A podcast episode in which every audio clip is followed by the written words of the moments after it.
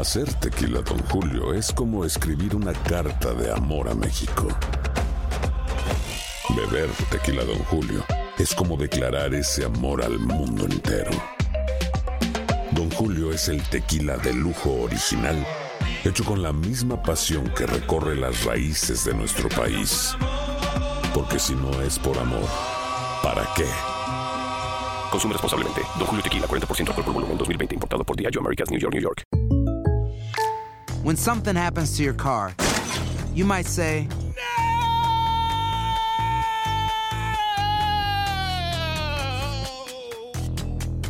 My car. but what you really need to say is something that can actually help. Like a good neighbor, State Farm is there. And just like that, State Farm is there to help you file your claim right on the State Farm mobile app. So just remember, like a good neighbor, State Farm is there. State Farm, Bloomington, Illinois. Boost Mobile tiene una gran oferta para que aproveches tu reembolso de impuestos al máximo y te mantengas conectado. Al cambiarte a Boost, recibe un 50% de descuento en tu primer mes de datos ilimitados. O, con un plan ilimitado de 40 dólares, llévate un Samsung Galaxy A15 5G por $39.99. Obtén los mejores teléfonos en las redes 5G más grandes del país. Con Boost Mobile, cambiarse es fácil. Solo visita boostmobile.com. Boost Mobile, sin miedo al éxito. Para clientes nuevos y solamente en línea, requiere AroPay. 50% de descuento en el primer mes requiere un plan de 25 dólares al mes. Aplican otras restricciones. Visita boostmobile.com para detalles. Hay gente a la que le encanta el McCrispy y hay gente que nunca ha probado el McCrispy. Pero todavía no conocemos a nadie que lo haya probado y no le guste. Para pa pa pa. Escuchas los podcasts de Buenos Días América, compártelos y ayúdanos a informar a otros.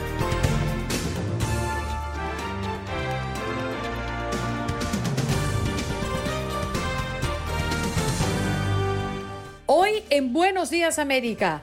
Conversamos con el alcalde de Miami-Dade, Carlos Jiménez, a propósito de las nuevas medidas que se están tomando en este condado alrededor del COVID-19. Max Pérez Jiménez desde Nueva York con lo que pasa en la zona triestatal. Jorge Hernández, periodista de Univisión 23 Miami, hablando de lo que es noticia en el sur de la Florida el doctor Juan con toda la información de la vacuna COVID-19 y otros aspectos interesantes alrededor de los estudios por la pandemia.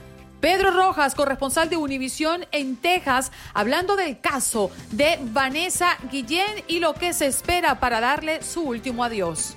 En nuestro cemento cuenta conmigo María Olmeda Malagón, gerente del programa de USA Census, hablando de el tiempo que nos queda para registrarnos y para censarnos y la importancia que tiene para nuestra comunidad contarnos. El abogado de inmigración Joseph Lackey respondiendo a sus preguntas y también si es posible que los estudiantes internacionales tengan que irse de Estados Unidos si sus universidades deciden dictar solo clases en línea.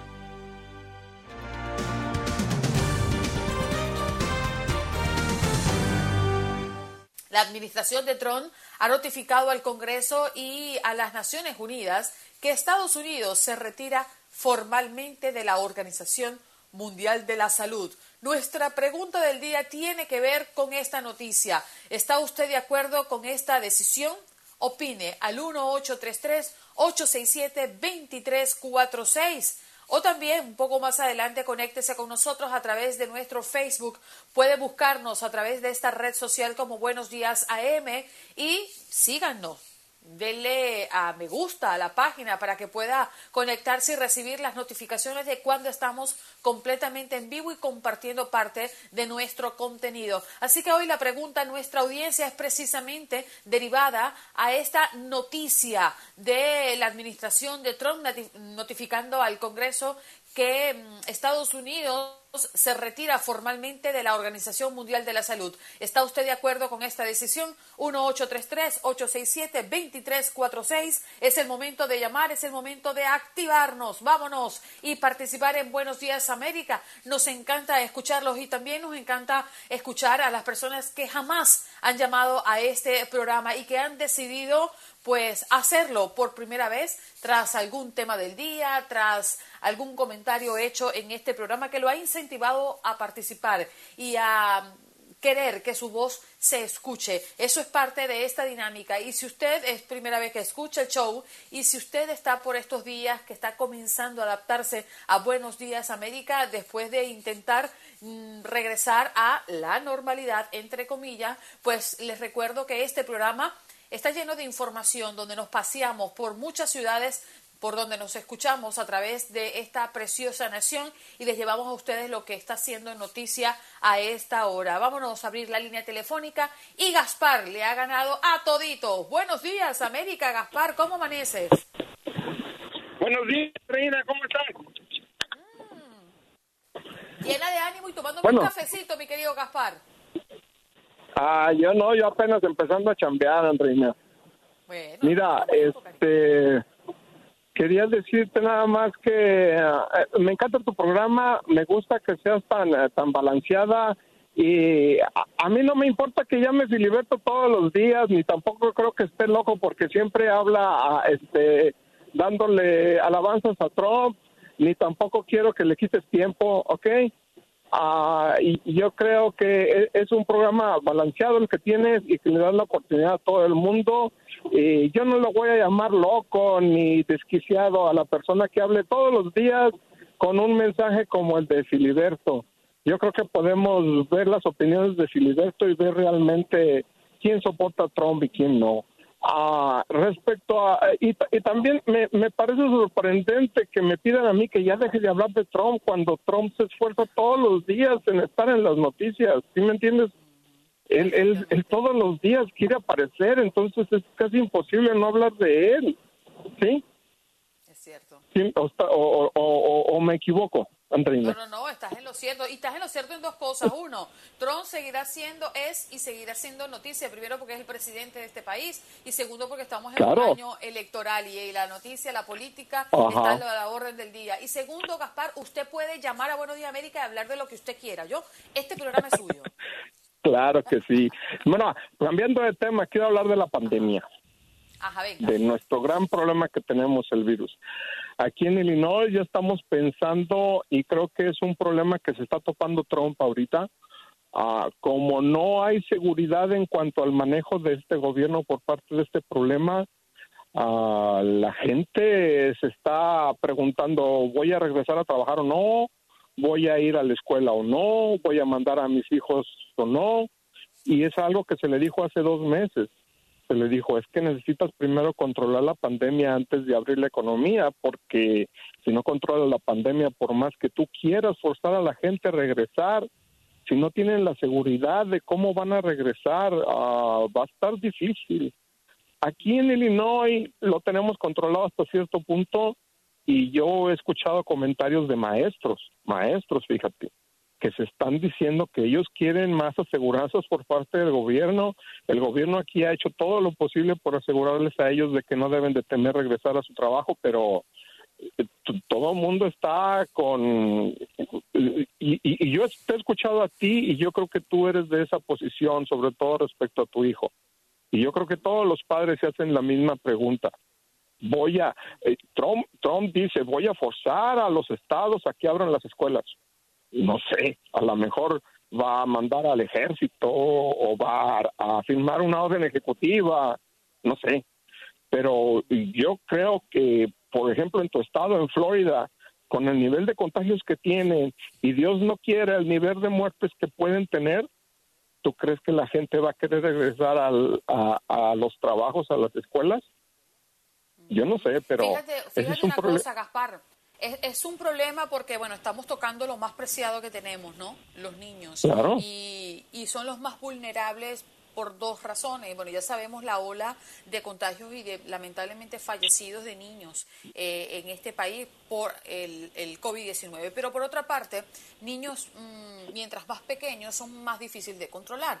Como yo le digo a un niño, no te acerques a los otros niños, no toques esto. O sea, el trabajo de los educadores dentro del recinto donde no está cada uno de los padres para velar por ellos y para intentar guiarlos a lo que tienen que hacer dentro eh, de ese lugar, es muy difícil controlarlo. Y fíjate que en este momento hay una gran polémica acá en el sur de la Florida por la orden que obliga a las escuelas de la Florida a abrir cinco días de la semana el próximo mes de agosto. ¿Y por qué, Gaspar? Porque acá se había planteado, y discúlpame que te interrumpa, que se diera una educación mixta, es decir, que dos días a la semana el muchacho va a la, a la, escuela, a la institución, y dos días a la semana se tienen en casa haciendo educación a distancia. Y el otro día, que es el viernes, lo iban a usar para desinfectar todas las instalaciones de la escuela. Ahora, ahora hay una orden que obliga a las escuelas de Florida a abrir cinco días a la semana y esto ha causado una polémica terrible.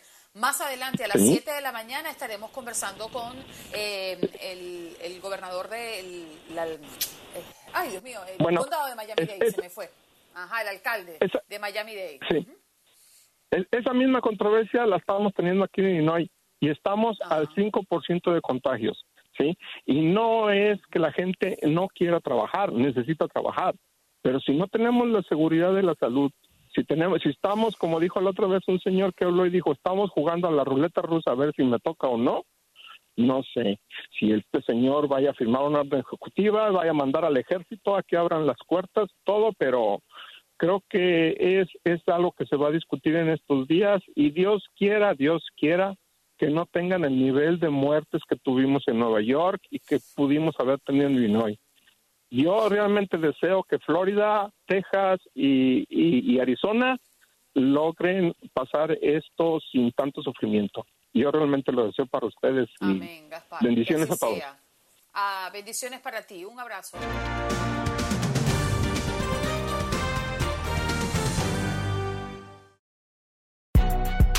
Si no sabes que el Spicy McCrispy tiene Spicy Pepper Sauce en el pan de arriba y en el pan de abajo, ¿Qué sabes tú de la vida? Para pa pa pa.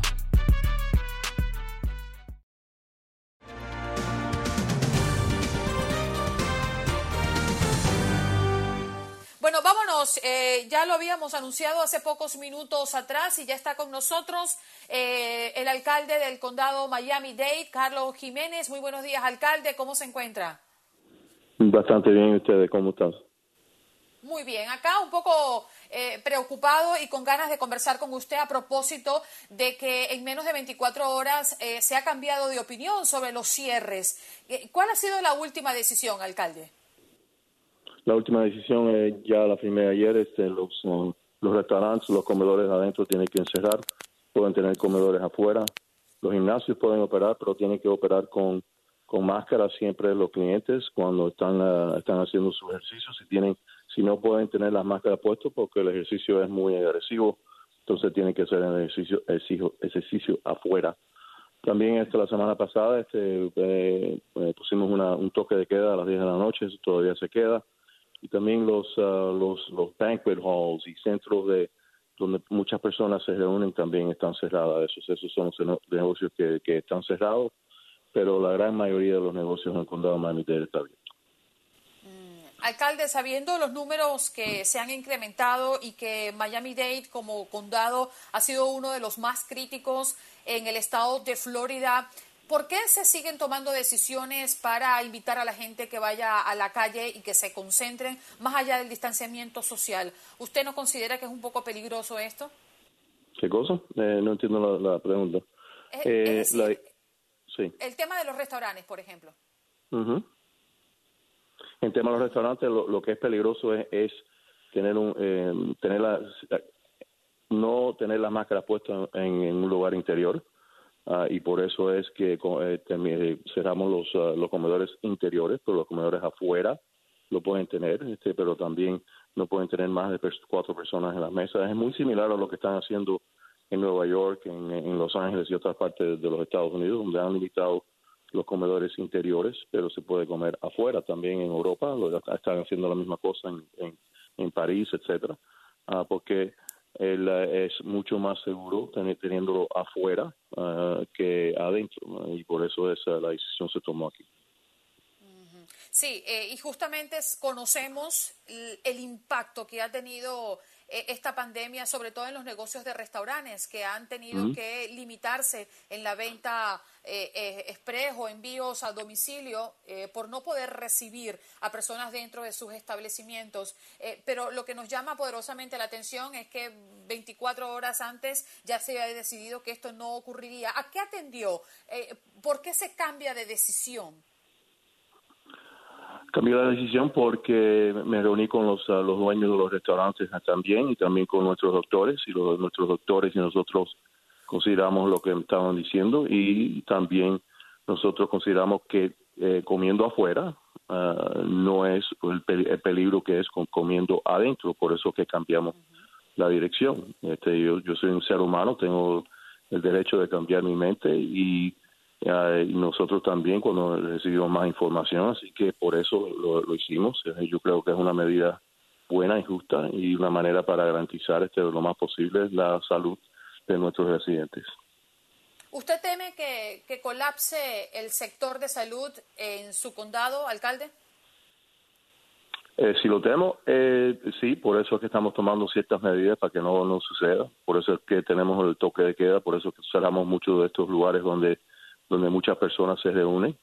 Ah, y también cerramos ah, los restaurantes, los comedores adentro, así que y también ahora iniciamos nuevas reglas para los gimnasios, etcétera, que tienen que tener las máscaras adentro siempre puestas.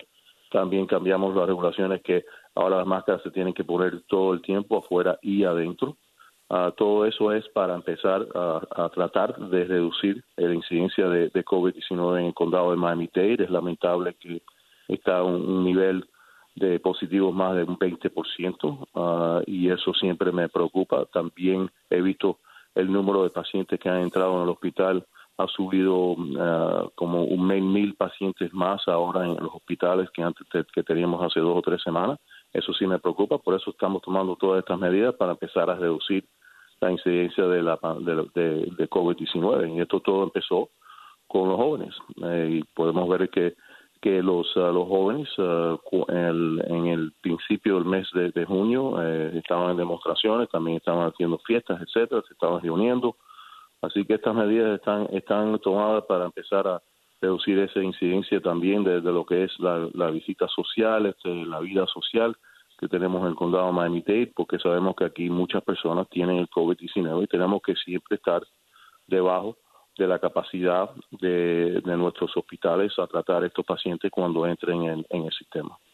Mm. ¿Por qué considera, alcalde, que estamos entre los primeros en todo el país en incremento de contagios?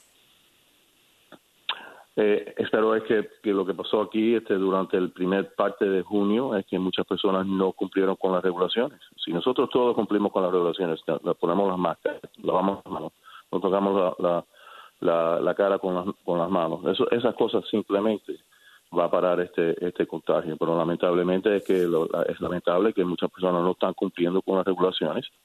Uh, muchas personas se están reuniendo en, en casa, están teniendo fiestas. Uh, muchas personas también eh, los jóvenes eh, eh, están haciendo están haciendo lo que hacen los jóvenes y ellos están entonces eh, contaminando sus padres y, sus abuelos. Eso es el problema que tenemos aquí en el condado de Miami-Dade por eso que ahora estamos otra vez enfocados uh, en estas medidas para empezar a reducir esa, esos incidencias y también para empezar yo empecé nosotros empezamos hace tres semanas a enforzar mucho más que educar pero todavía tú no vas a ver los resultados en, esto por otras dos, o tres semanas, porque eso es lo que tiempo que le, que, que le toma para eh, ver los resultados de las medidas que, estamos tomando hoy. Queremos eh, recordar a la audiencia que estamos conversando con el alcalde del condado Miami-Dade, Carlos Jiménez. Eh, alcalde, una orden ejecutiva firmada por el comisionado de Educación de Florida eh, exige a las escuelas de este estado abrir en su totalidad el próximo mes de agosto, en medio de esta pandemia que sabemos ya, lo hemos comentado, un estado sumamente maltratado en las últimas semanas por el incremento de contagio. ¿Cómo actúa a nivel de condado? Eh, bajo este tipo de orden ejecutiva, ¿qué va a pasar con los colegios el próximo mes de agosto, alcalde? Bueno, el superintendente de los colegios ha dicho que va a cumplir con las regulaciones del, condado, ah, así que vamos a esperar a que, que en qué en dónde estamos en agosto ah, y en qué manera podemos ah, eh, se puede abrir los los colegios o no se puede abrir los colegios. Todo todo depende a lo que está sucediendo con el con el virus. Yo creo que el superintendente lo entiende también que eh, todo depende de lo que está sucediendo con el virus aquí para ver en qué manera se puede abrir o no se puede abrir. Va a ser de una manera virtual como terminaron el año pasado o algo diferente. Así que todavía tenemos un poquitico de tiempo para para, mm, para analizar ah, y, eh, y, hablar con el superintendente para ver en qué manera eh, el colegio va a abrir. Una, una manera virtual donde los estudiantes están en su casa o, en otra manera. Yo espero que, si los resultados, si algo no, no cambia, eh, que, que yo, yo no veo que, bueno, vamos a ver lo que pasa en, en, agosto. Los números van, van a, los números de ciencia van a indicar en qué, en qué manera se puede abrir los colegios y en qué decisiones, es decir, e, en dónde estamos eh, con el tema de las decisiones, cuánto tiempo tienen para decidir, porque también hay que comprender que los padres tienen que prepararse para, si en el caso de que hay que mandar a los muchachos al colegio, eh, preparar todo el panorama y los colegios en sí, ¿no? Prepararse logísticamente. ¿Cuánto tiempo tienen para decidirlo? Es decir, ¿cuándo podríamos tener esta información concreta? No, ahora, ahora no, no, no lo podemos tener, porque no sabemos qué, qué, qué resultado va, a tener eh, los, pasos que hemos tomado. Así que eso va a tomar, tomar un poquitico de tiempo. Estamos al principio de junio, de julio, y uh, todavía queda como un mes y medio para, para eh, abrir los, las escuelas. Así que todavía tenemos un poquitico de tiempo. Uh, tengo que hablar con el superintendente a ver con cuáles son los planes del sistema escolar uh, y a ver en qué manera vamos a, a, tomar la decisión. Así que todavía tenemos un tiempo para, para eso, así que como he dicho, eh, todo, todo eh, esté basado en lo que está haciendo el virus uh, cuando, cuando llegamos a, a agosto. Alcalde, ¿cuál es el mensaje que quiere dejarle a toda la comunidad del condado de Miami-Dade al cerrar esta entrevista? El mensaje es que nosotros todos tenemos que tomar responsabilidad personal, especialmente las personas jóvenes. Paren de reunirse, paren de hacer las fiestas. Ustedes eh, estamos, si hacemos eso, no solamente la gente joven, pero también la gente más, no, no joven. Si no paramos de hacer este tipo de, de actividades sociales, este virus va a seguir. Uh, y, lo que yo deseo es que vamos sigan las regulaciones, pónganse las máscaras, mantengan la distancia social, lávense las manos y si nosotros simplemente hacemos eso, todos nosotros, podemos, uh, podemos tener una victoria sobre el COVID-19. Si no lo hacemos, entonces vamos a seguir en, uh, en este paso. Así que el gobierno puede eh, tomar todas decisiones, de hacer muchos uh, actos, de poner reglas en, en, efecto, pero si los, los residentes no cumplen con esas reglas, entonces vamos a tener el resultado que vamos a tener más personas en el hospital y aunque algo que yo no deseo nunca, eh, puede ser que podamos superar la capacidad de nuestro sistema del, hospital. Hoy en día tenemos todavía suficiente eh, espacio, uh, pero eh, nunca quiero llegar ahí. Por eso es que estamos tomando esta medida, porque nunca que queremos o deseamos llegar a este, superar la capacidad de nuestro sistema uh, médico para de salud para tratar estos estos pacientes. Nosotros tenemos que tomar responsabilidad personal. Alcalde, antes de que se vaya, discúlpeme un minutito más. Eh, ¿en, ¿en, qué estatus eh, de seguridad están las personas que tienen, por ejemplo, eh, alquileres eh, de locales que no han podido abrir a plenitud y que están asumiendo pérdidas importantes? Eh, ¿A qué me refiero? A los desalojos de establecimientos de negocio como tal y qué pasa con las personas que no han podido pagar sus rentas. Eh, ¿Hay una medida que los ampara en este momento en el condado de Miami-Dade? El condado de Miami-Dade, este, yo soy sheriff también del condado de Miami-Dade y eh, la orden es que no vamos a, nosotros no vamos a, participar en sacando personas de, de del hogar, uh, así lo eso se llama eviction. Aquí el sheriff es la única persona que puede puede este, hacer ese ese tipo de acto y nosotros no lo estamos haciendo. Así que hasta hasta que esta pandemia no se acaba, esta crisis no se acaba, eh, no vamos a, a iniciar este, ese tipo de acción en el condado de Miami-Dade. Bien, muchísimas gracias, alcalde, por pasar por Buenos Días América de costa a costa y hablar de lo que ocurre acá en el sur de la Florida. Un abrazo y manténgase a salvo. Muchas gracias, igualmente. Bien. Ahí conversábamos con el alcalde del condado Miami-Dade, Carlos Jiménez, hablando de todos estos cambios, estos negocios que también serán afectados con los nuevos cierres de Miami-Dade, toque de queda. Los restaurantes sí podrán abrir, pero pueden mantener sus mesas y atender a sus comensales al aire libre. Los gimnasios también forman parte de este plan que sin lugar a dudas hoy el alcalde Carlos Jiménez ha venido a conversar. No está clara pues la apertura de los colegios para el próximo mes de agosto. No cerró gimnasio y solo suspendió los servicios de restaurantes en interiores, no al aire libre.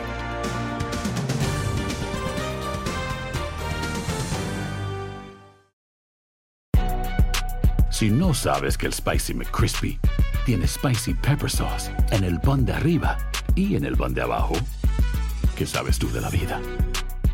Para, pa, pa, pa.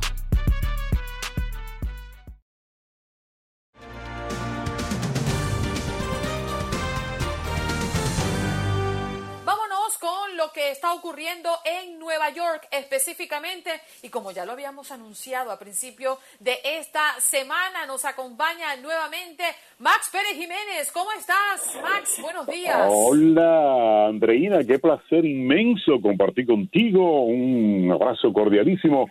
Hoy Nueva York amaneció nublado, como tristón, con las temperaturas máximas alrededor de los 89 grados y está bastante húmedo, se parece a Miami el día de hoy, Andreina.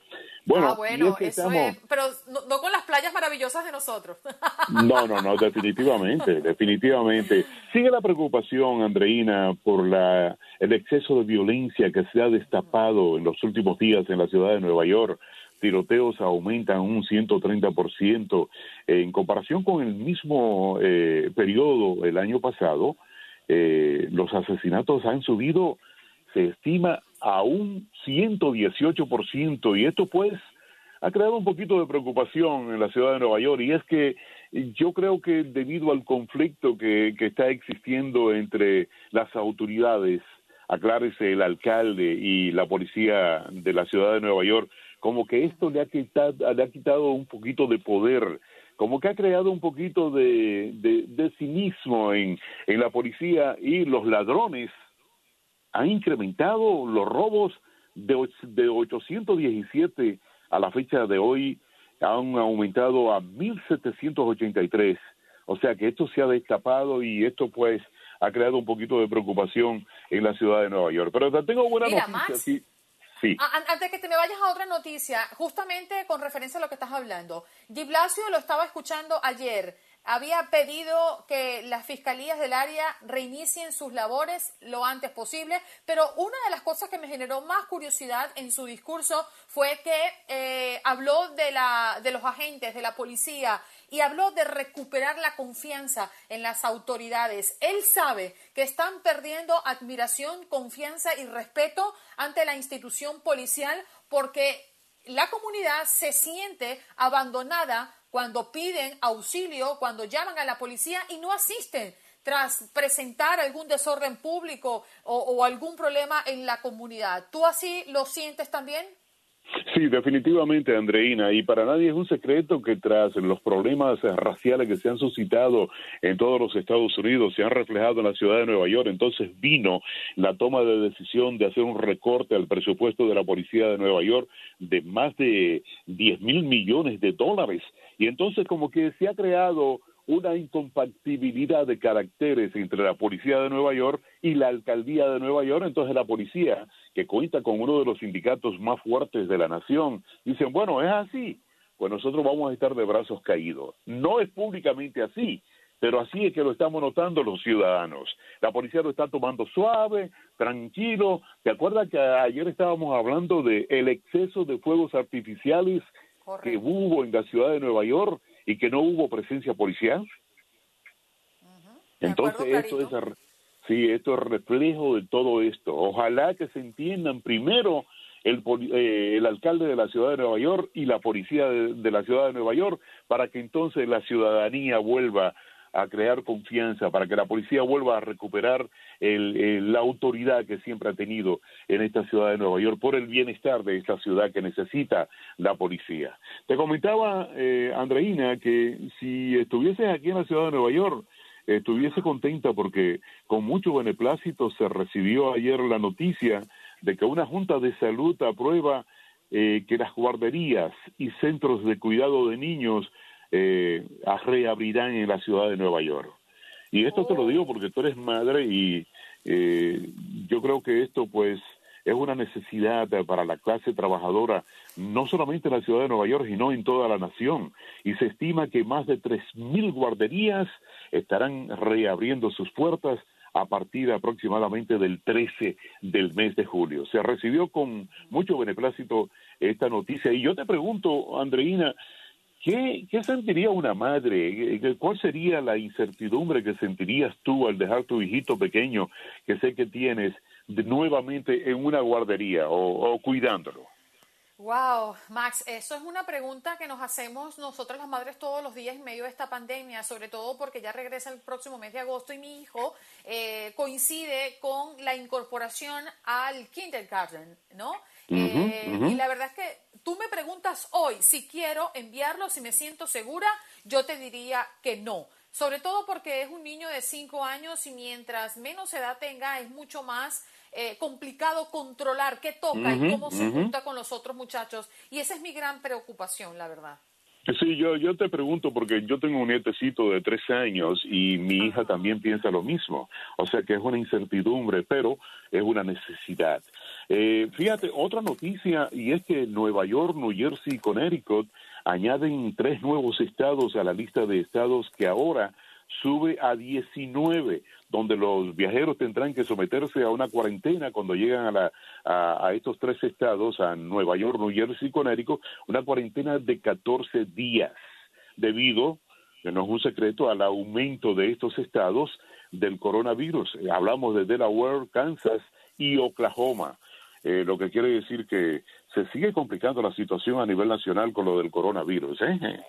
Sí, la cosa está complicada, Max, y sobre todo eh, hay varios estados de los Estados Unidos, incluyendo por supuesto Nueva York, New Jersey y Florida, que están en el ojo del huracán de manera constante. Florida es un poco más grave, ¿no? Por no haber vivido con tanta intensidad al inicio de esta pandemia lo que ustedes vivieron. Max, un abrazo, un amapuche para ti. Gracias por estar en Buenos Días América. Estamos muy felices de que compartas con nosotros todas las mañanas, ¿eh?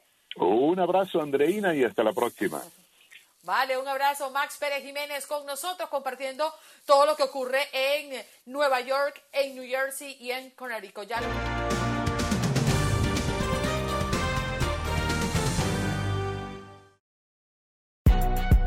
Si no sabes que el Spicy McCrispy tiene Spicy Pepper Sauce en el pan de arriba y en el pan de abajo, ¿qué sabes tú de la vida? Para, pa, pa, pa.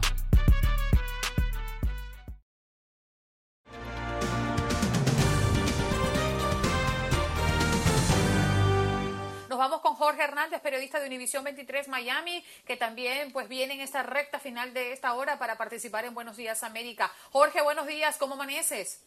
Mi amiga Andreina, ¿cómo estás? Feliz miércoles, saludos a todos los radioescuchas, ¿cómo amaneces? Bueno, Jorge, aquí con el debate, eh, estuvimos conversando con el alcalde de Miami-Dade hace pocos minutitos, pero nos quedó en la mesa y la audiencia eh, se está haciendo como la pregunta, ¿no? Esto polémico que está pasando en Florida por orden que obliga a escuelas a abrir cinco días a la semana en agosto. ¿Tú como padre te sentirías seguro? No solo como padre, como esposo de una maestra de más de 23 años en el sistema público. Sí te lo digo que mi esposa eh, me demuestra un temor muy grande por regresar ella misma. No solo por los estudiantes, porque los estudiantes en realidad son bastante jovencitos, no los afecta tanto la pandemia. Pero ¿qué pasa con todos esos profesores que tienen condiciones preexistentes? ¿Qué pasa con esos profesores que tienen diabetes, que tienen, son hipertensos? Son profesores a los que les ordenan regresar a trabajar porque tienen que trabajar, tienen que ganarse su comida diaria. Pero ¿quién los va a proteger luego de que se enfermen? Y en el caso de tu esposa, nos quedan 20 segundos, Jorge, pero me gusta la impresión que nos puedas dejar. Ella, ¿cómo vivió en la recta final del... Ella no quiere regresar a las aulas, ella quiere que se mantenga mientras dura esta pandemia o mientras sigan aumentando los casos, que se mantenga la educación virtual. Yo sé que muchos padres van a estar en desacuerdo, pero para, para, para en mi manera de verlo hay que proteger a todo el mundo y muchos también hemos visto que ya el 21% de los casos de coronavirus son casos pediátricos aquí en la, en la Florida y hay que proteger a nuestros niños. también a los maestros. Jorge, gracias por estar con nosotros. El tiempo se nos agota. Mañana volveremos a conversar, ¿eh? Mi amiga, siempre disponible para ti. Que tengas un excelente día. Un abrazo.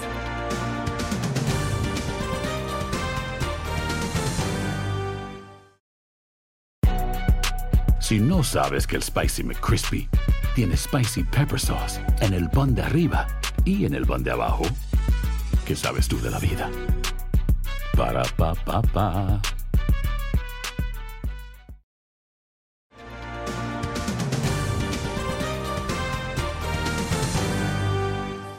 Eh, vámonos con el doctor Juan, que ya está con nosotros, como prácticamente todos los miércoles nos acompaña. Doctor, buenos días, ¿cómo está? Muy bien, ¿cómo estamos? Buenos días. Bueno, acá preocupados por eh, las cifras y sobre todo con la gran incertidumbre. Esta pregunta creo que nos las hemos hecho durante mucho tiempo en medio de esta pandemia, pero creo que vale la pena retomarla por um, algunos artículos recientes, inclusive el de New York Times lo ha publicado, el coronavirus se propaga por el aire. ¿Qué se debe hacer ahora y qué debemos saber sobre esto, doctor?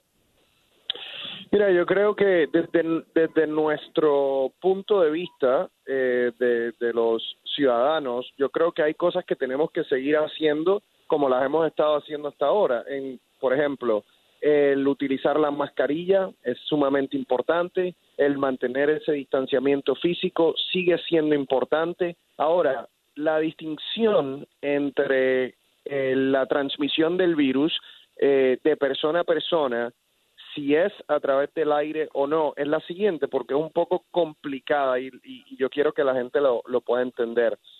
Si alguien tose o alguien estornuda y uno está demasiado cerca, esas partículas más grandes del, de saliva, de aerosol, pueden llegar a donde ti y la persona se contagia. Por mucho tiempo, así es que la Organización Mundial de la Salud ha dicho que el coronavirus se puede transmitir, por lo cual las máscaras tienden a ser más efectivas. Por otro lado, como ustedes vieron hace poco, más de 200 científicos le han pedido, le piden a la Organización Mundial de la Salud que básicamente eh, acepten que este es un virus que se puede transmitir en el aire. ¿Qué quiere decir eso? Eso quiere decir que si una persona está, digamos, en un cuarto y esa persona tose o estornuda, no hay más ninguna otra persona. Hay unas partículas pequeñitas de aerosol que contienen el virus que en vez de caer al piso, por ejemplo, se pueden quedar en el aire por varias horas. Pasa, digamos, 45 minutos y entra otra persona a ese mismo cuarto, respira el aire y se puede contagiar. Obviamente eso tiene implicaciones en muchísimas cosas. Número uno, puede ser que las mascarillas no sean tan efectivas como pensábamos si este es el caso, eh, aunque obviamente todavía las tenemos que utilizar, pero pueden ser que no sean tan efectivas, especialmente las mascarillas que son de tela, por ejemplo. Las N95 siguen siendo las, las más efectivas, pero en situaciones como esas, digamos, en un hospital, si se transmite de esa manera, los cuartos tienen que ser distintos. Los cuartos donde están los pacientes con coronavirus tienen que ser distintos, tienen que tener una, una serie de filtros que puedan filtrar el aire para que el personal de salud que está entrando y saliendo de los cuartos no se contagie. De otra manera, eh, salió también otro artículo que dice que si el virus se transmite así, en edificios públicos, por ejemplo, de repente deben haber filtros, ciertos filtros en los aires acondicionados para que no se transmita. Esto es un debate que va a continuar. Obviamente no vamos a tener filtros en todos los lugares públicos de un día para otro, simplemente porque eh, hay una conclusión de que el coronavirus eh, se transmite en el aire. Así que tenemos que seguir nosotros tomando todas las precauciones que podamos eh, y sabemos que hay un porcentaje significativo de estadounidenses que no lo hacen. Doctor Juan, buenos días. Quisiera preguntarle por el Remdesivir, porque este medicamento el gobierno de los Estados Unidos ha comprado las existencias eh, casi el 100% de las existencias de los meses de julio, agosto y septiembre, de las producciones del laboratorio Gillette Science. Quisiera saber ¿qué tan efectivo es el Remdesivir ahora que la FDA lo ha autorizado? Puesto que entiendo es un tratamiento por ahora paliativo, no, no es un tratamiento que sea totalmente eficaz direccionado hacia tratar el coronavirus. Tienes toda la razón, eh, Juan Carlos, tienes toda la razón. Cuando nosotros pensamos en un medicamento para una condición, en este caso el coronavirus, hay medicamentos que disminuyen el riesgo de muerte, que son los medicamentos más importantes. Eh, el remdesivir no es uno de esos. Y hay otros medicamentos que lo que hacen es que disminuyen la duración de la enfermedad. Y eso exactamente es lo único que hace el remdesivir. En estudios científicos, lo que demostró es que reduce el tiempo o la duración de la enfermedad por unos cuatro o cinco días. Hay un, misterio alrededor de la pandemia y qué tan letal es el coronavirus. Hoy por hoy, ¿cuáles son los números, doctor? Porque se habla de muchos contagios, pero definitivamente hemos podido o han podido el sector de salud controlar el porcentaje de pérdidas de vida. ¿Cómo estamos en esa relación? Mira, hay varias cosas y yo creo que aquí es, es donde entra un, poco la confusión que causan los políticos. Eh, porque los políticos, obviamente, al ver que los casos están aumentando de manera significativa en estados como el nuestro en la Florida o en estados como Arizona o en Texas, lo que quieren decir es sí, los casos están aumentando, pero vamos ganando la batalla porque la mortalidad no está aumentando. Eso, como dijo el doctor Anthony Fauci, es una manera no buena de ver lo que está sucediendo. ¿Por qué? Número uno, porque al aumentar los casos, las muertes no aumentan de manera eh, rápida. Eso es un proceso y lo vamos a ver en las próximas dos, tres, cuatro semanas en donde la mortalidad va a aumentar. ¿Por qué? Porque los casos están aumentando de manera significativa, las hospitalizaciones están aumentando de manera significativa. Tenemos eh, más de 40 hospitales eh, aquí, por ejemplo, en la Florida, que están a capacidad. El uso de ventiladores sigue aumentando. Entonces sabemos que la mortalidad, la mortalidad va a aumentar. Entonces esa línea no le va a durar mucho a los políticos y la realidad es que da pena que eso sea lo que estén utilizando como, ¿verdad? como sus puntos de comunicación al público. Ahora, sí hay algo que es real. Y lo que es real es que los doctores saben manejar mejor esta condición que hace cuatro meses. Y por lo tanto, yo sí creo que aunque la mortalidad probablemente va a subir, esperemos que no sea como obviamente en los meses anteriores, porque sí los doctores entienden mejor cómo tratar a los pacientes, no se entuban no se ponen en respiradores a los pacientes tan rápido como antes. Ahora los pacientes reciben anticoagulantes rápido porque sabemos que esto puede causar trombos. Sabemos que ahora le están dando dexametasona a los pacientes porque reduce la mortalidad. Entonces, sí hay un mejor manejo por parte del personal médico que yo espero que controle la mortalidad. Pero con los casos que estamos viendo, con la saturación del sistema de salud en varios estados de los Estados Unidos, la mortalidad en algún momento va a aumentar. Pero doctor, ¿cuál es el índice de letalidad en este momento? En este momento todo depende realmente de la edad de la persona. Por ejemplo, si estamos hablando, eh, te voy a dar un ejemplo de la Florida. personas por debajo de 40 años es una mortalidad bien baja, punto algo por ciento. Ahora, mientras la persona aumenta en edad y aumenta en comorbilidad, esa mortalidad puede aumentar de manera significativa. Por eso es que a mí no me gusta decir, bueno, la mortalidad del coronavirus es 2% o 3%. No, porque si tú tienes 60 o 70 años, para ti la mortalidad puede llegar casi a 10%. Y si tienes más de 80 años, la mortalidad puede llegarte a casi 20 o más de 20%. Wow. Entonces, por eso es que me gusta especificar que la mortalidad va a variar de acuerdo a las condiciones que tiene la persona y a la edad de la persona. Doctor, sabe que estuve leyendo un artículo que me llamó mucho la atención sobre las aguas residuales. Y es que encontraron investigadores de la Universidad de Barcelona rastros de coronavirus detectados en aguas residuales que habían sido colectadas y almacenadas para estudios en marzo del 2019, es decir, más de seis meses antes de que fuera confirmada la existencia del, del coronavirus, que se dispararan las primeras alertas. ¿Qué tan normal es estudiar estas aguas residuales para poder entender qué está pasando con la población de las grandes y medianas ciudades? Mira, la verdad, Juan Carlos, no te sabría decir. No sé cuál es la... No te puedo decir qué de relevante tiene eso en términos de explicar eh, en términos de explicar el contagio o en términos de explicar la, lo que está sucediendo con la pandemia. Eh, o sea, la, la verdad no, no te sabría explicar qué, rol juega eso. Eh, porque cuando tú dices aguas residuales, ¿a qué te refieres con aguas residuales? Las aguas que salen de los baños, doctor, las que ah, salen con los desechos humanos. entiendo. Bueno, lo único que te puedo decir de eso, Juan Carlos, es que hay estudios que se han publicado que eh, personas semanas luego de que se han mejorado de la infección, ¿ok? Eh, se ha encontrado eh, coronavirus en las heces fecales de las personas, por lo cual no me sorprende que en estas aguas residuales eh, se encuentren. Ahora, hasta el momento no hay una contaminación significativa en la población fecal oral como por ejemplo la podemos ver con bacterias como Escherichia eh, E. coli o Salmonella, por ejemplo. Eh, eso no es un modo de transmisión que se ha documentado de manera significativa en las poblaciones. Mm, doctor, muchísimas gracias por estar con nosotros acá. Ya el público lo extrañaba, ¿eh? gracias. Estaba, no, el público y nosotros una semanita de descanso porque la verdad que ha sido fuerte, pero bueno, ya estamos, como decimos, al pie del cañón. Muy pues bien, usted, ha venido manteniendo un breaking news de seis meses.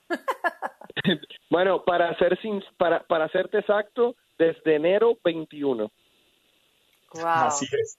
Ha sido duro. Gracias, doctor. Aquí lo admiramos mucho y lo respetamos. Su trabajo impecable como siempre. Un abrazo. Gracias, los quiero mucho. Cuídense.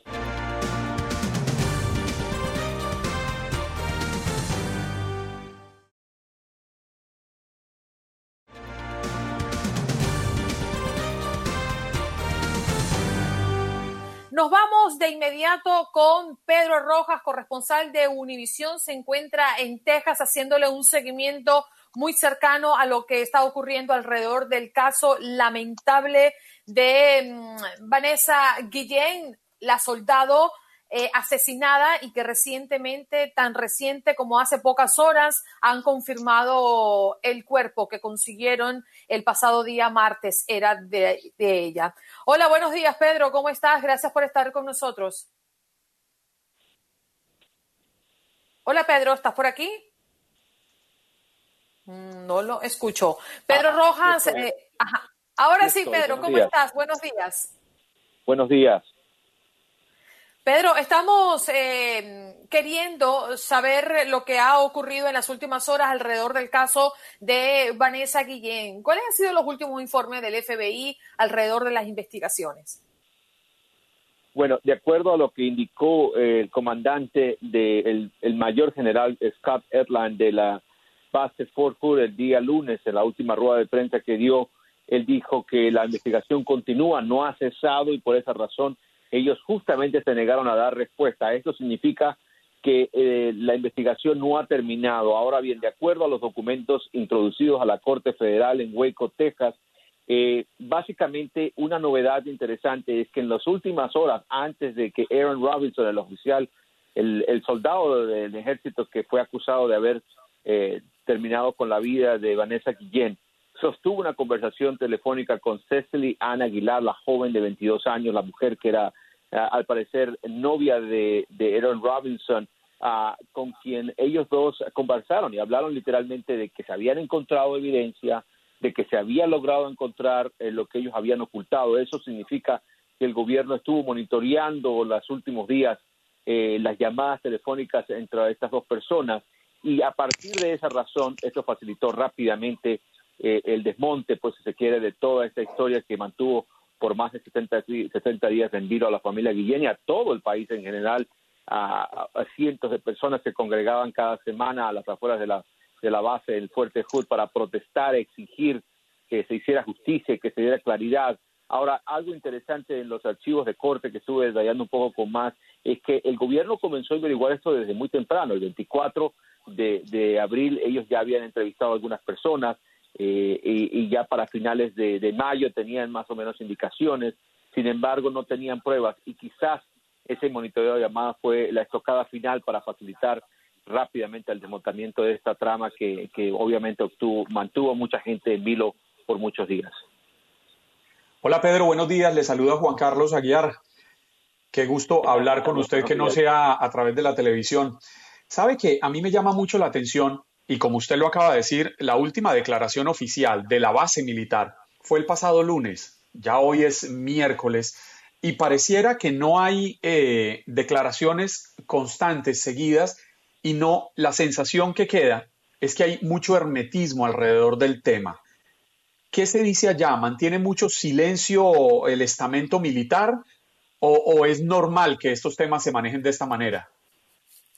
No, definitivamente hay un hermetismo bastante, bastante marcado. Y eh, vamos a remontarnos un poco al viernes de la semana pasada, en aquella famosa rueda de prensa donde eh, las preguntas nunca fueron respondidas y, el argumento era que no se podía afectar la investigación y en solo cuestión de, minutos tan pronto terminó esa esa rueda de prensa se hizo público lo que se llama en inglés el affidavit, el documento de, imputación de crímenes contra de Aguilera, y se describieron muchísimas cosas. Entonces la ironía es, ¿por qué no se dice en una rueda de prensa que, que en donde se convoca toda la prensa nacional y local y en menos de 30 minutos se difunde a través de un documento por escrito. Entonces, y allí hay una claridad de que hay una suerte de, de, de, clara determinación de parte de los oficiales del ejército a mantener un hermetismo bastante marcado.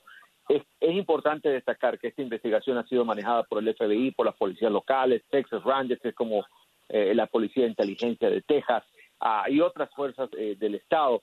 Ah, pero eh, últimamente el ejército, el CID, lo que se conoce como CID, que es el Criminal Investigation Department del ejército, era la agencia que encabezaba toda la investigación, era la agencia que manejaba. ¿Por qué? Porque el hecho ocurre dentro de Fort Hood, no ocurre fuera de Fort Hood. Y como el hecho ocurre dentro de Fort Hood, está bajo la jurisdicción básicamente de la autoridad investigativa interna del de, eh, ejército de los Estados Unidos. He ahí eh, la gran coyuntura Ahora bien, eh, el argumento del lunes cuando nos convocaron a esta rueda de prensa dentro del Fort Hood, que fuimos escoltados adentro a, las seis de la tarde hora del centro, bastante interesante que se convocó tan tarde ya sabiendo que ya la mayoría de los noticieros locales y nacionales habían culminado ah, y, se nos indicó que solamente se iba a leer un comunicado, pero que no se iba a responder a ninguna eh, interrogación o a ninguna alguna alguna algún comentario de la prensa. Eh, y se hizo de esa forma. Eh, el general apareció con otro otra autoridad que era jefe del comando donde estaba a Vanessa Guillén, ambos leyeron un comunicado y se retiraron de manera inmediata.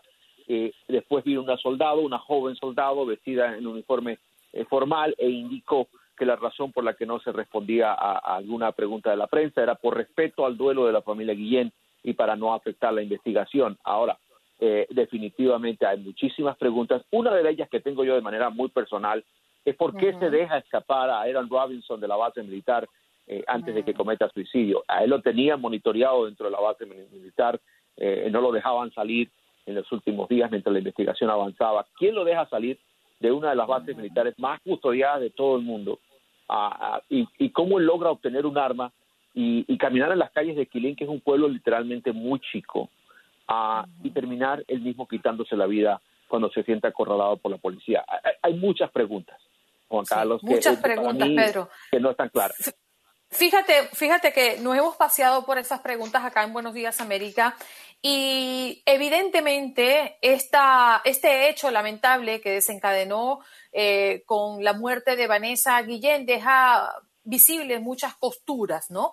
Alrededor de este lugar, vamos a ser específicos. Y una de las tantas preguntas que, me he hecho durante esta historia es qué hacía Robinson en la armería y cómo ingresó, porque no estaban en la misma línea de comando. Esta es una gran interrogante, ¿no?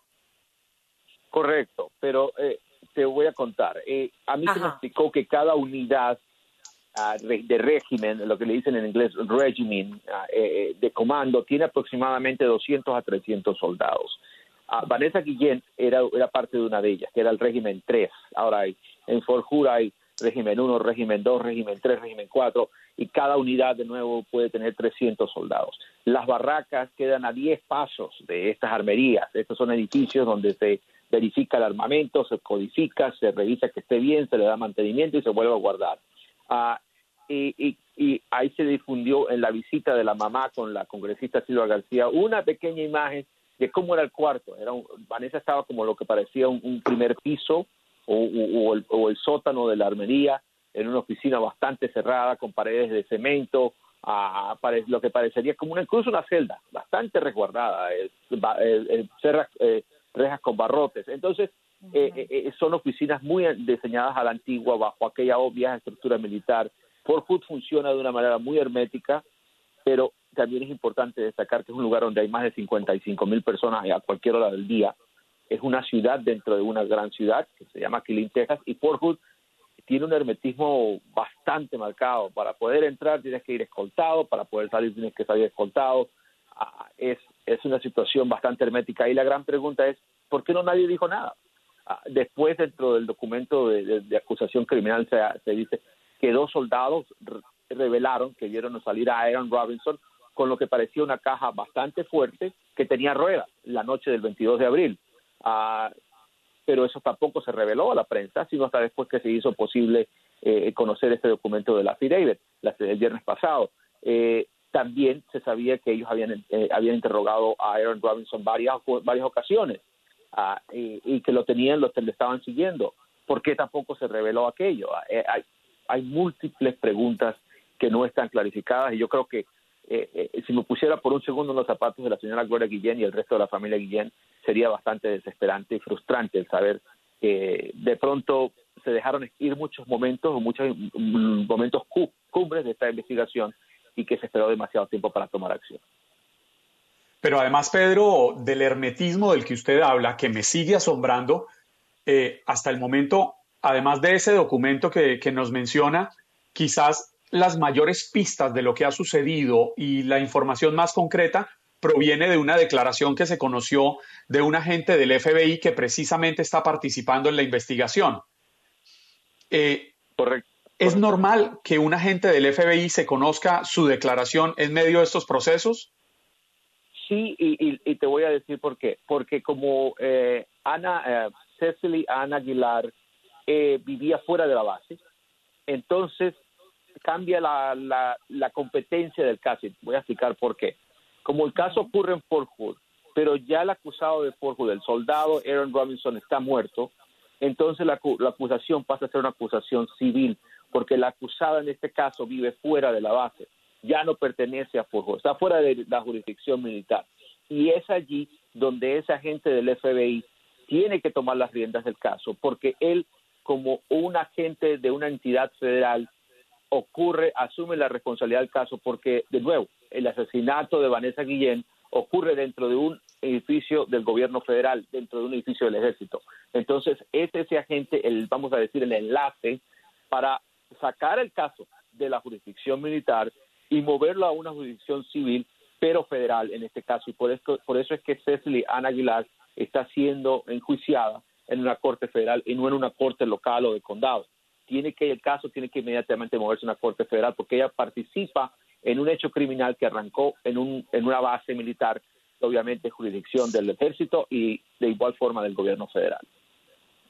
Y también, eh, pues, un segundo cuerpo encontrado en medio de la búsqueda del cuerpo de Vanessa Guillén, que ha también encendido alarmas de lo que está ocurriendo dentro de esta base militar. Pedro, hay muchas preguntas. Podríamos hablar contigo toda la mañana. Eh, agradecemos estos minutos que nos dedicas para actualizarnos en el caso de Vanessa Guillén. Esperamos tenerte pronto a futuro. Muchas gracias. Y nada más quería decir que el ejército sí admitió o sí anunció que va a encargarse de los actos funerales de Vanessa. Estamos esperando que se nos diga día y fecha. Entendemos que van a haber dos ceremonias, una ceremonia que va a ser totalmente manejada por el ejército. A ella se le va a dar una despedida como cualquier soldado que muere en, combate y eh, con todos los honores militares. Pero la familia al parecer quiere hacer una ceremonia privada y pública para que la comunidad en general pueda venir a despedir a Vanessa también. ¿Allí que prevalece eh, la voluntad de la familia? Las dos, las dos porque Vanessa muere dentro de la base militar como soldado y de hecho fue ascendida a Specialist, que es como un, nivel más del ejército. Entonces, eh, eh, como, como pertenecía al ejército, eh, la familia va a tener voz y voto en todas las decisiones, por supuesto, pero el ejército se encargará de organizar toda la, parte de los actos de despido, los actos funerales, llevar a cabo el costeo, va a tomar el, todo el costo, va a ser, ella va a ser despedida como un soldado. Qué difícil situación. Pedro, un abrazo, cuídate mucho, ¿eh? Feliz día para todos y para la audiencia. Gracias.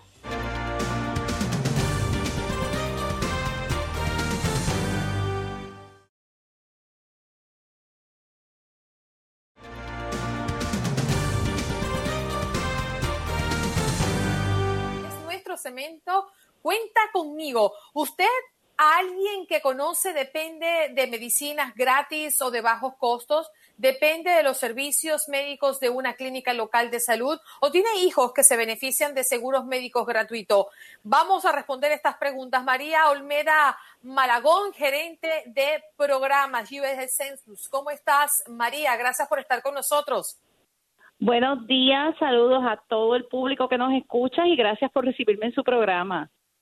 Bueno, eh, María, hoy estamos incentivando al público a mm, eh, la importancia que tiene el censo 2020. ¿Por qué el censo 2020 es tan importante para nuestra comunidad? El censo 2020 es súper importante para la comunidad. De él dependen como casi 700 mil millones de dólares en fondos federales son repartidos todos los años a través de comunidades en todo Estados Unidos en, eh, para cosas como mencionaste, para las escuelas, programas de Head Start y comedores escolares, estos programas que, que tanto facilitan la vida de, estos padres hispanos que trabajan tanto, centros para nuestros ancianitos, clínicas de salud de nuestra comunidad, programas de transporte, tanto carreteras como transporte público, y muy, muy importante, eh, los servicios de emergencia, toda respuesta de emergencia basada en información del censo. Esta eh, respuesta que hemos tenido en esta pandemia, basada totalmente en información del censo. Esos son solamente algunos de más de 800 programas que el gobierno federal lleva a las comunidades todos los años para beneficiarnos. Claro está, hay que mencionar que la representación congresional de cada estado depende. Así que si queremos que nuestro Estado esté representado con la cantidad de líderes que necesitamos y con, la, y con los líderes que reflejan nuestras comunidades, tenemos que contar en el censo. María, ¿y qué nos indican los resultados de este censo? Pues eh, estamos eh, relativamente bien si comparamos con que hemos tenido, yo creo que la crisis más grande de la historia del censo, que es que prácticamente el mismo día que empezamos a enviar los cuestionarios por, eh, por correo y que enumeradores fueron a ciertas comunidades a contar a las personas, a, dejar los cuestionarios. Eh, ese día prácticamente empezó la pandemia en este país, ahí fue cuando empezaron a, cerrar. Eh, estamos ya casi a un 62%, que es bastante similar de lo que estábamos esperando para, para esta fecha. Siempre hemos estado un poquito más arriba de lo que esperábamos pero definitivamente hay unas comunidades que tenemos, eh, diría yo, grandes problemas eh, eh, con, su tasa de respuesta. Estamos muy interesados en que contesten y queremos y, vamos a empezar muy pronto a enviar enumeradores a estas comunidades porque todos tienen que ser contados.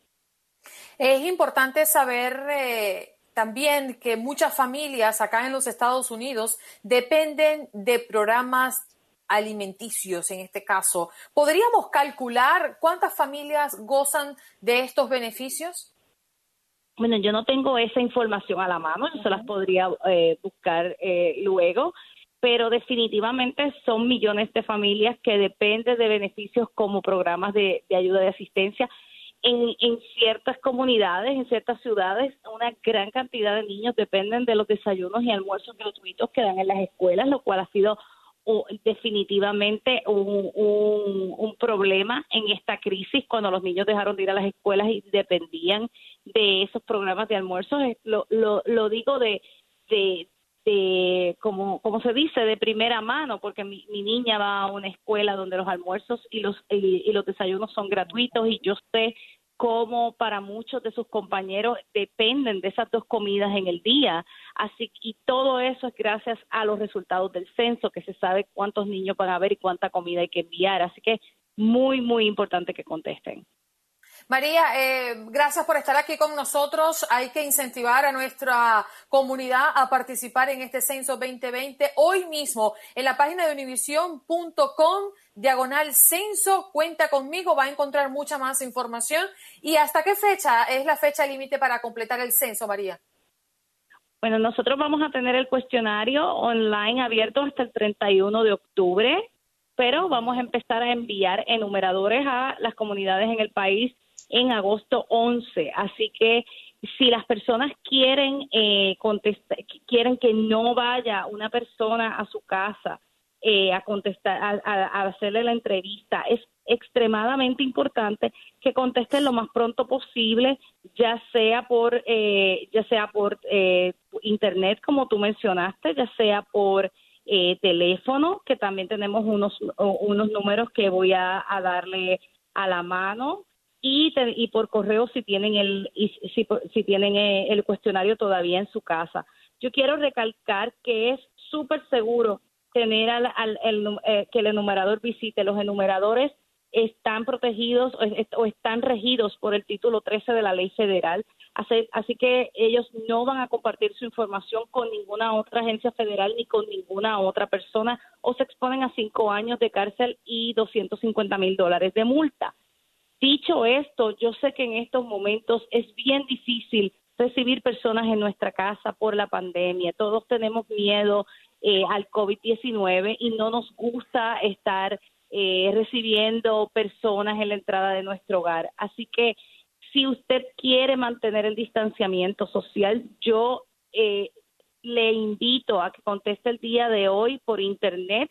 Van como como ustedes muy bien dijeron, univision.com diagonal censo, es, eh, ahí van a encontrar toda la información y un link al cuestionario.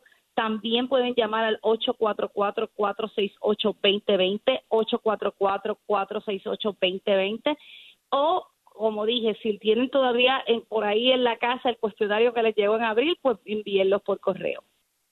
Bien, muchísimas gracias María Olmeda Malagón, gerente de programa de US Census. Gracias por estar con nosotros, María. Gracias, que tengan un buen día.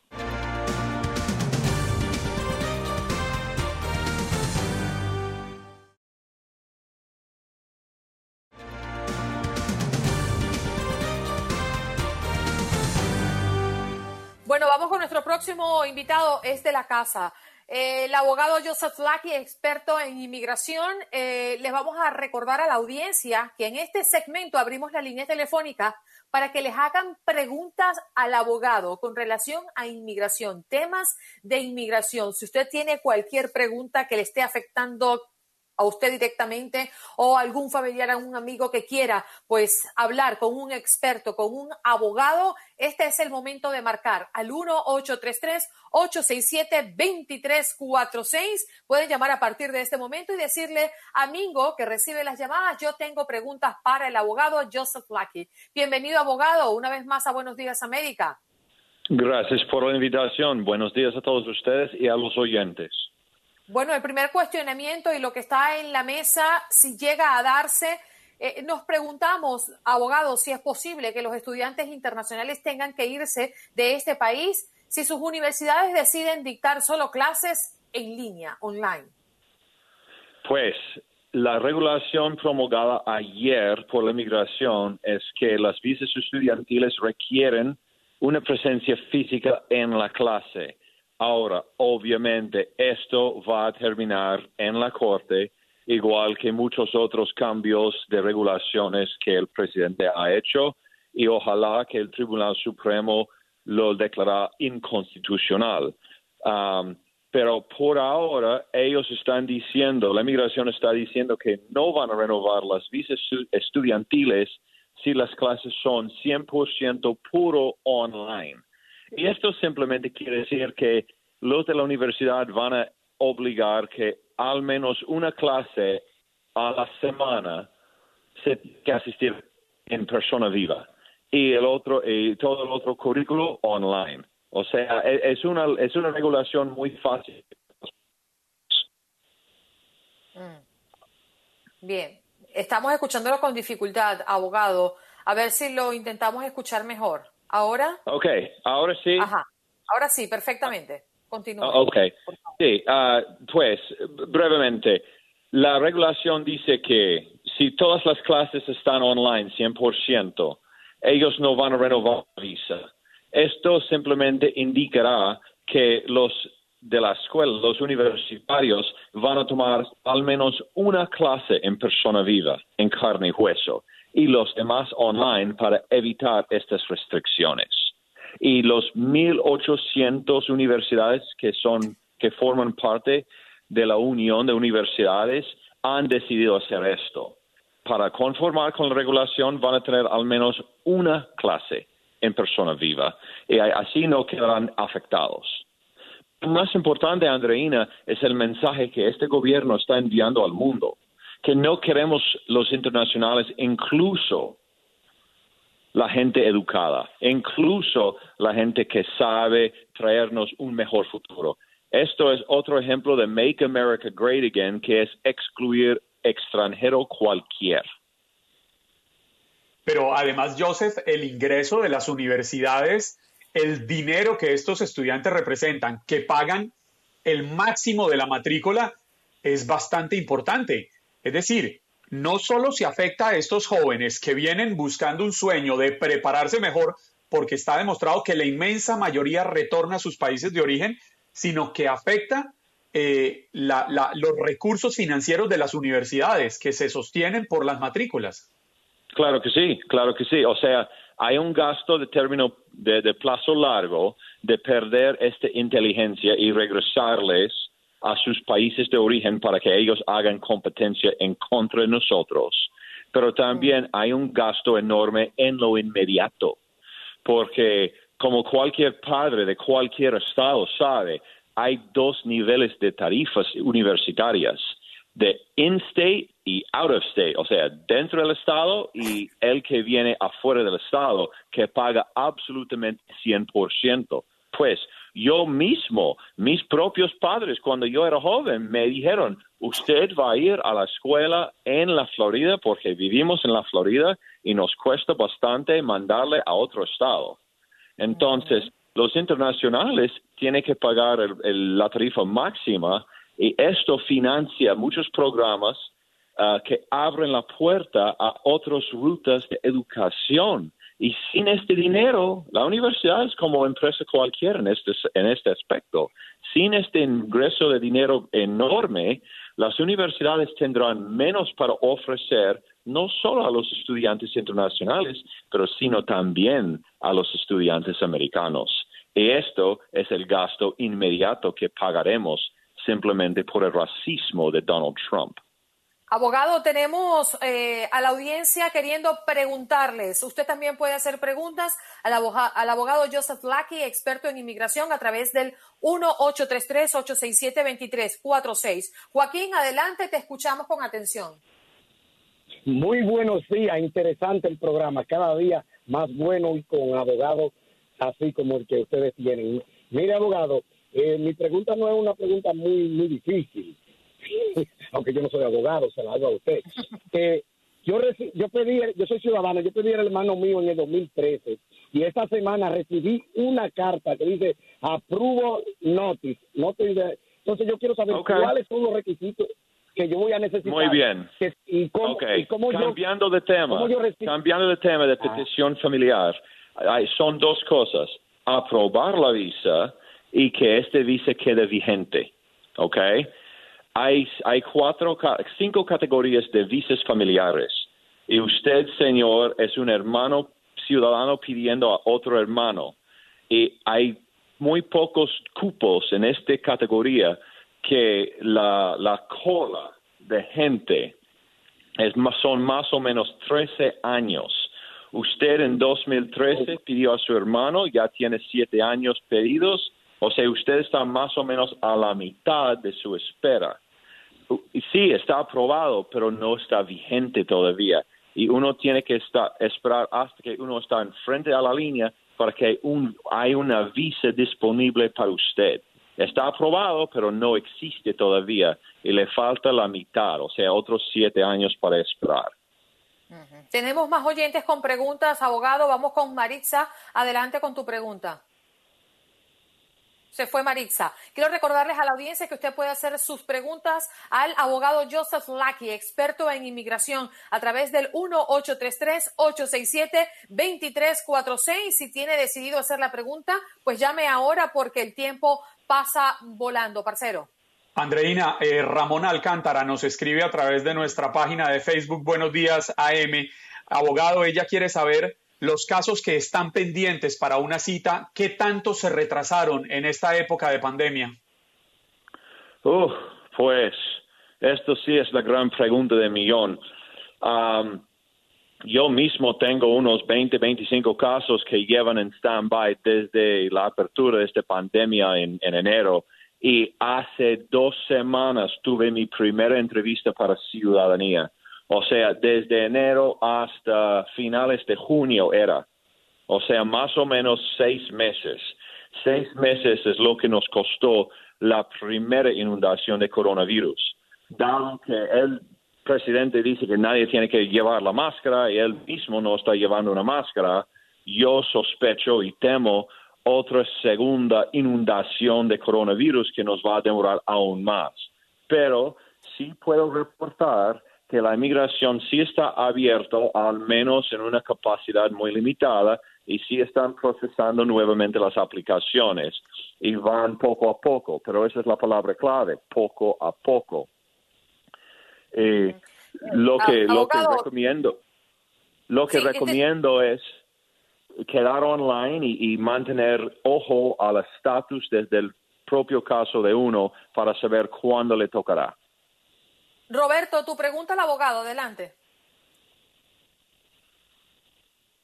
Hola Roberto, buenos días. Estás al aire. Joana, adelante con tu pregunta. Ay, gracias por la oportunidad. Eh, buenos días.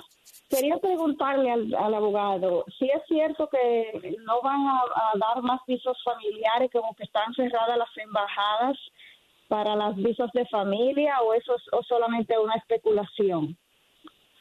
Ah, pues eh, las visas familiares sí están todavía abiertos, los cuatro o cinco categorías que acabo de mencionar con el otro uh, señor. Esto sí, ahorita mismo las embajadas están cerradas y opino yo que la administración está usando este coronavirus para un excuso para cerrar las embajadas temporalmente y demorar aún más las tramitaciones de las visas.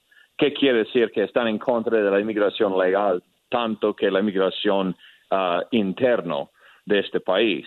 Pero siguen aplicando, se puede aplicar sin ningún problema online por la computadora y se meterá en la cola, se meterá en línea y una vez en línea usted simplemente tiene que esperar hasta que le toque. Pero las visas todavía están disponibles y sigue tramitando, sigue solicitando. Seguimos con más de sus preguntas al 1-833-867-2346. Ramón, tu pregunta. Gracias, buenos días para todos, bendiciones. Buenos días. Eh, mi pregunta es, yo quiero saber si yo puedo invitar como una carta, una invitación a, a mi suegra para que le den visa, ya que la esposa mía no tiene el apellido de ella, de, mi, de su madre, porque puede declarar a otra persona. Pues sí, usted tiene derecho, bueno, me imagino que usted es residente o ciudadano de este país. Como residente o ciudadano, usted puede enviar una carta de invitación con el aplicante cuando esta persona va a su cita para, eh, para su visa turística.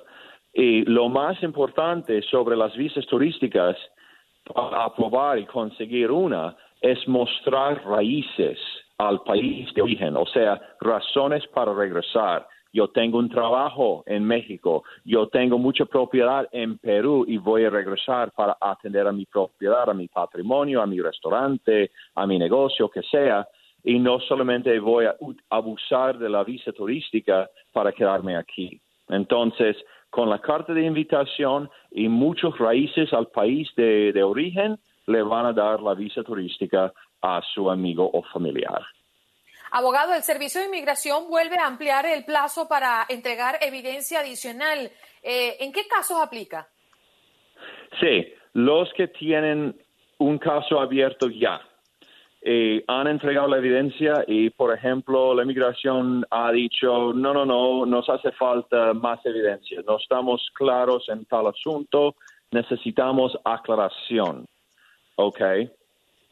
No, bueno, típicamente dan una fecha límite y uno tiene que entregar todo antes de la fecha límite.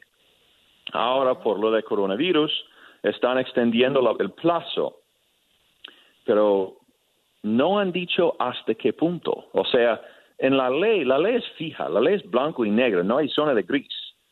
Y han dicho, estamos extendiendo el plazo, pero no nos han dado una fecha en el futuro.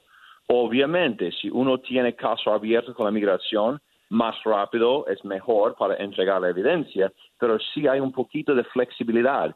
Pero quién sabe si son días, semanas o meses. Entonces, no espere, no cuente con la migración para mucha misericordia. Un poquito sí, pero más allá de unas cuantas semanas, no recomendaría.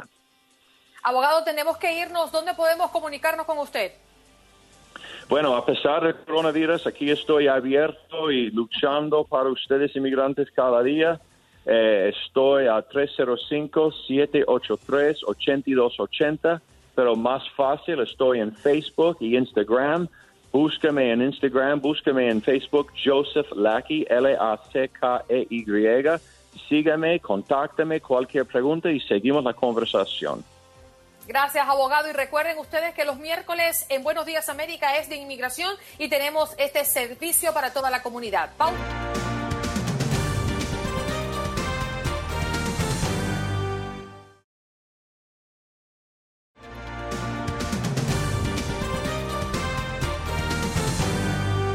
Bueno, estamos a punto de cerrar nuestro programa hoy con un día muy noticioso, cargado de muchos eh, invitados en nuestro show el día de hoy. Comenzamos con el alcalde del condado Miami-Dade, eh, Carlos Jiménez, hablándonos de lo que precisamente se ha tomado como decisiones en las últimas horas a propósito de la pandemia del COVID-19. Una entrevista que ya está disponible a través de nuestra página en Facebook Buenos Días AM y de nuestras plataformas en podcast. Buenos Días América, así lo pueden conseguir. Y estuvo también en los micrófonos de Buenos Días América con las noticias de Nueva York, Max Pérez Jiménez que va a estar con nosotros durante todos los días.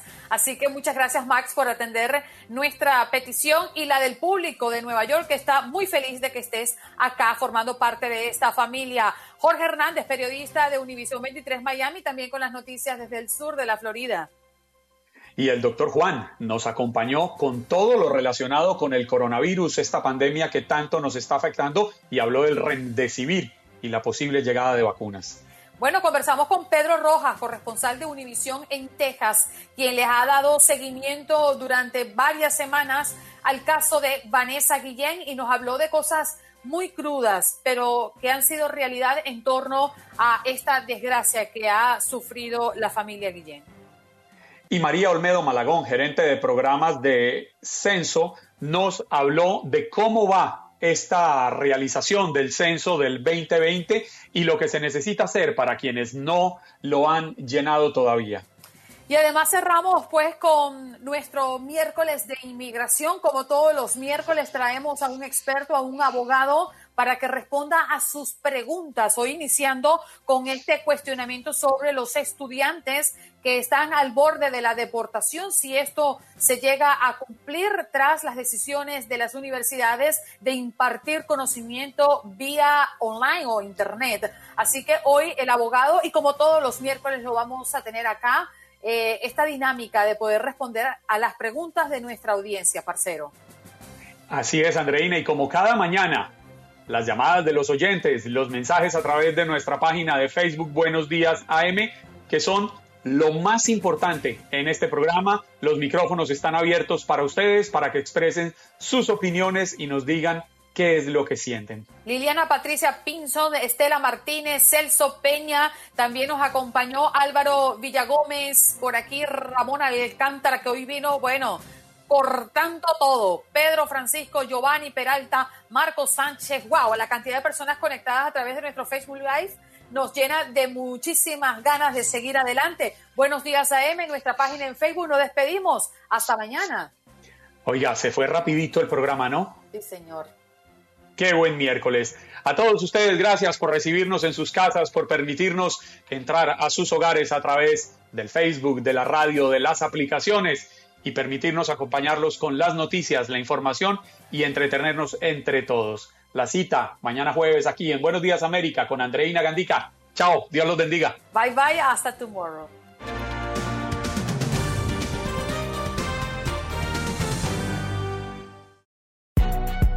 Si no sabes que el Spicy McCrispy tiene Spicy Pepper Sauce en el pan de arriba y en el pan de abajo, ¿qué sabes tú de la vida? Para pa.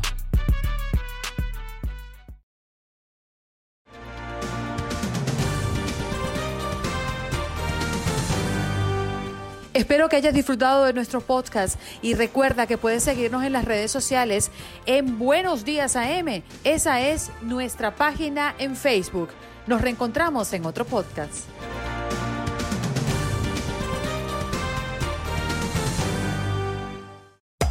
Hacer tequila, don Julio, es como escribir una carta de amor a México. Beber tequila, don Julio, es como declarar ese amor al mundo entero. Don Julio es el tequila de lujo original, hecho con la misma pasión que recorre las raíces de nuestro país. Porque si no es por amor, ¿para qué? Consume responsablemente. Don Julio Tequila, 40% alcohol por volumen, 2020. Importado por Diageo Americas, New York, New York. Si no sabes que el Spicy McCrispy tiene Spicy Pepper Sauce en el pan de arriba y en el pan de abajo, ¿qué sabes tú de la vida? Para pa pa pa. Cassandra Sánchez Navarro junto a Catherine Siachoque y Verónica Bravo en la nueva serie de comedia original de VIX, Consuelo, disponible en la app de VIX ya. American Giant makes great clothing, sweatshirts, jeans, and more right here in the U.S. Visit American-Giant.com and get 20% off your first order with code STAPLE20. That's 20% off your first order at American-Giant.com, code STAPLE20.